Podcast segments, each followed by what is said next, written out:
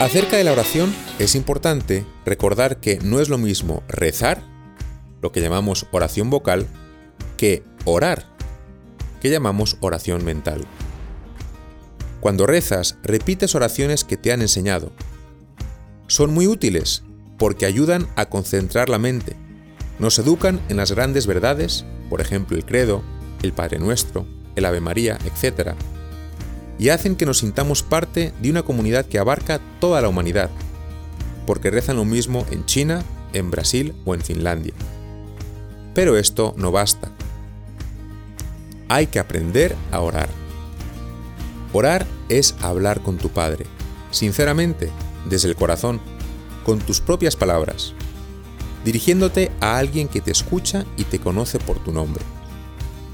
Debes agradecer, pedir para ti mismo y pedir mucho por los demás. Rezar te ayuda y te predispone para orar mejor.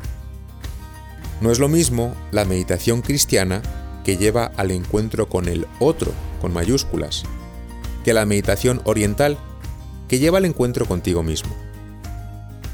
La meditación cristiana está basada en una realidad antropológica.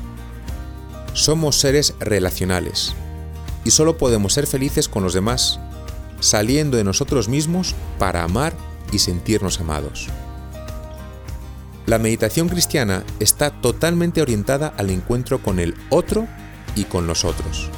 Es decir, con el Dios que vive dentro de nosotros y después con los demás, que esperan recibir nuestro amor.